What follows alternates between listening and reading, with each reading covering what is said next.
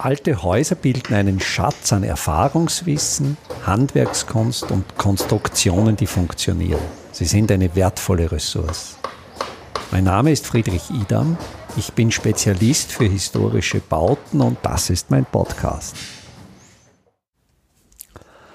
Ein, wie ich denke, sehr archaisches Muster, das uns Menschen bewegt im wahrsten Sinne des Wortes ist der Wechsel von hell und dunkel. Wir als Menschen sind sogenannte phototrope Wesen. Das bedeutet, dass wir uns dem Licht zubewegen. Das heißt, bewegen einerseits wirklich im Gehen, wenn wir gehend unterwegs sind, ganz automatisch, unterbewusst gehen wir dem Licht zu, aber auch wenn wir an einem Platz sitzen, drehen wir unseren Körper wenden wir uns diesem Licht zu. Und da denke ich, stecken schon sehr archaische menschliche Muster drin. Also da fällt mir natürlich, wenn ich so den Begriff archaisch, frühe Menschheit, ist für mich automatisch das Bild der Höhle da. Die Höhle einerseits ein naturgemäß sehr dunkler Raum und einem Eingang, der sehr hell ist und vielleicht als zweites helles Element das Feuer. Also dieser Kontrast, die Helligkeit braucht den Kontrast.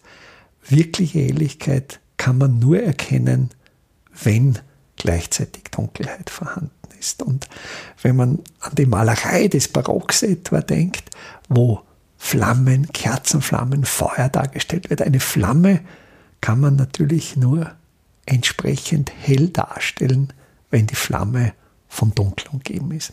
Und bei dieser Höhle fällt mir aus der griechischen Philosophie das Höhlengleichnis des Platon ein, wo eben Platon ein Bild der Höhle wählt, um Erkenntnis bei den Menschen darzustellen. Er vergleicht diejenigen, die in der Höhle gefecht sind, im Dunklen sind, als die Unwissenden. Und er beschreibt dann in diesem Höhlengleichnis mehrere Stufen der Erkenntnis.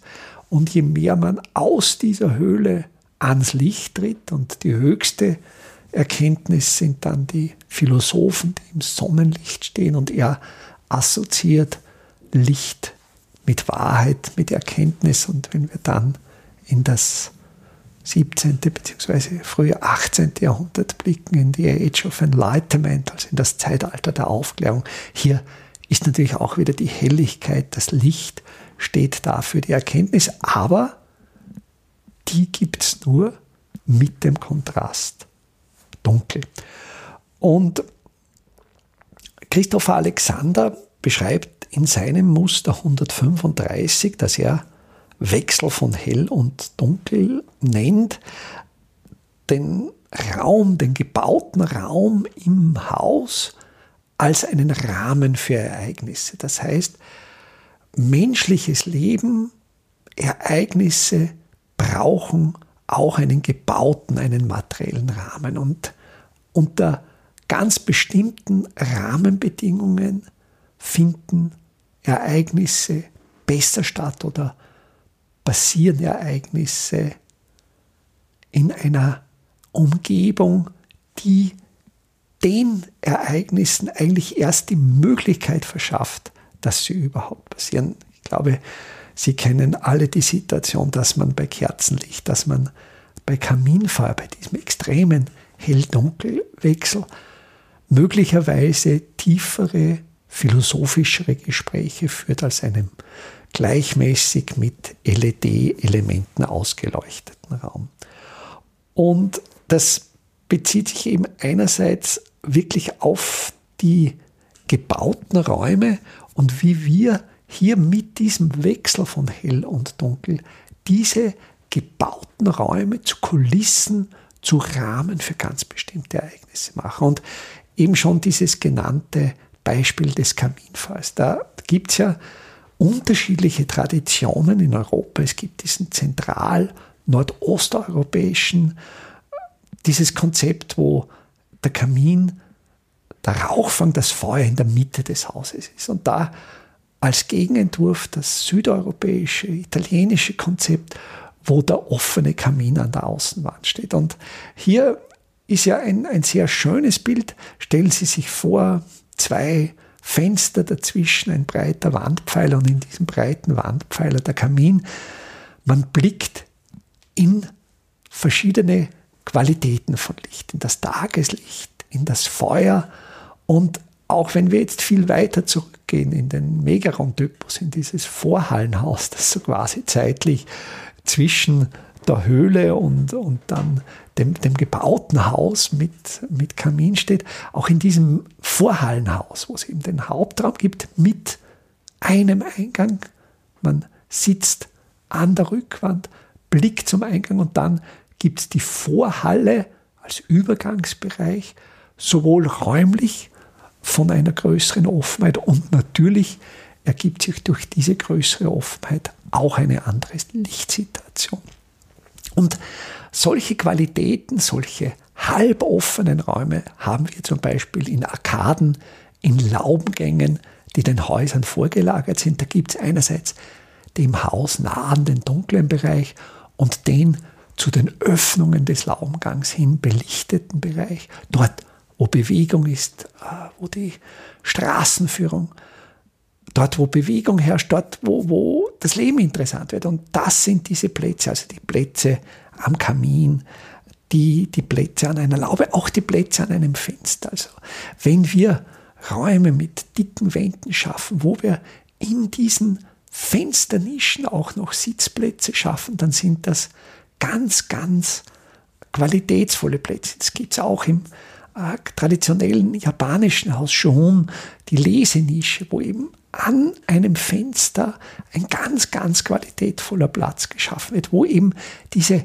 ganz speziellen Lichtverhältnisse herrschen, als Kontrast zum Dunkeln. Man geht zum Licht, man geht zum Fenster und man kann natürlich, und das ist jetzt der zweite Gedanke, natürlich auch die Erschließung eines Hauses über das Tageslicht steuern. Mir fällt da ad hoc ein, ein schönes Beispiel ein äh, von Plischke.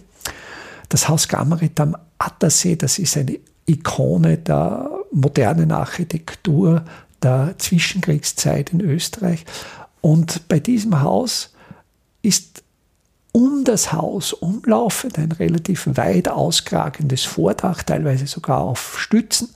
Und über der Haustür ist dieses Vordach durchbrochen. Und genau bei der Haustüre wird durch diesen Durchbruch durch das Vordach das Tageslicht konzentriert. Und es ist ein ganz klares Signal, wo geht es in das Haus hinein. Und durch eben unseren menschlich phototropen Wesenzug, Wesenszug gehen wir ganz automatisch zum Hellen, zum Licht hin und werden so unterbewusst geführt. Und genauso geht es ja dann im Haus weiter. Man tritt ins Haus ein, kommt vielleicht in einen dunkleren Voraus, kommt vielleicht in einen dunkleren Vorhausbereich, aber dann sollte genau an den Erschließungsknotenpunkten, dort sollte dann wieder nach Möglichkeit Tageslicht sein, wenn es nicht anders geht, Kunstlicht und eben sehr ungleichmäßig, dass man sich von einer Lichtinsel zur anderen Lichtinsel verteilt. Also das ungleichmäßige Licht, dieser Wechsel von hell und dunkel, der macht recht eigentlich erst die Qualität eines Hauses aus. Also man soll nicht dem Irrtum unterlaufen, dass wenn ein Haus ganz, ganz gleichmäßig ausgeleuchtet ist, dass man dann Wohnqualität hat. Nein, es ist genau umgekehrt. Es ist dieser Wechsel von hell und dunkel.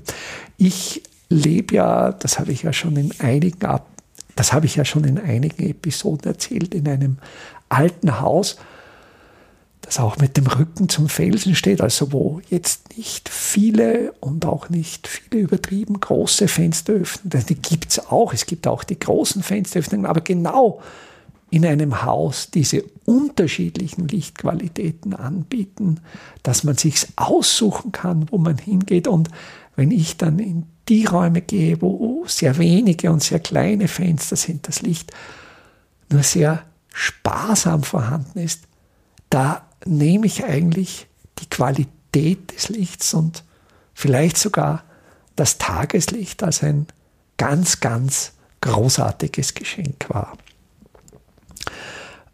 Ich werde jetzt zu Weihnachten 2022 eine Pause im Podcast einlegen. Das heißt, es sind einerseits ja die Weihnachtsfeiertage und im Jänner 2023 werde ich mich auf einen Kuraufenthalt begeben. Also auch da steht mir oder da nehme ich mir einfach das technische Equipment nicht mit. Da schaffe ich mir selber einfach mal vier Wochen Ruhe, sodass die nächste Episode erst wieder im Februar 2023 zu hören sein wird. Ich wünsche Ihnen sehr erholsame Feiertage. Ich wünsche Ihnen alles Gute für den Jahreswechsel, für das neue Jahr 2023 und bedanke mich für Ihre Treue, mit der Sie immer wieder meine Podcast-Episoden anhören. Einfache, aber schlaue Handwerkstechniken können Sie jetzt auch in der Praxis erlernen. Im Rahmen der Kulturhauptstadt Europas 2024 Bad Ischl bieten wir Ihnen im Salzkammergut heuer Workshops zu Arbeitstechniken der Simple Smart Buildings an. Es wird dabei ums Kalkbrennen, Kalklöschen und den gekonnten Umgang mit Kalkmörtel gehen. Sie lernen alte Kastenfenster wieder instand zu setzen und besuchen Häuser, die von ihren Besitzern renoviert worden sind. Zum Abschluss der Workshop-Reihe im Herbst 2024 können Sie von international renommierten Profis die Lehmbautechnik in Theorie und Praxis lernen. Wir würden uns freuen, wenn wir Sie für den einen oder auch für mehrere Workshops begeistern könnten. Alle Termine den Workshop-Folder zum Download und den Link zur Anmeldung finden Sie auf der Startseite meiner Website www.idam.at.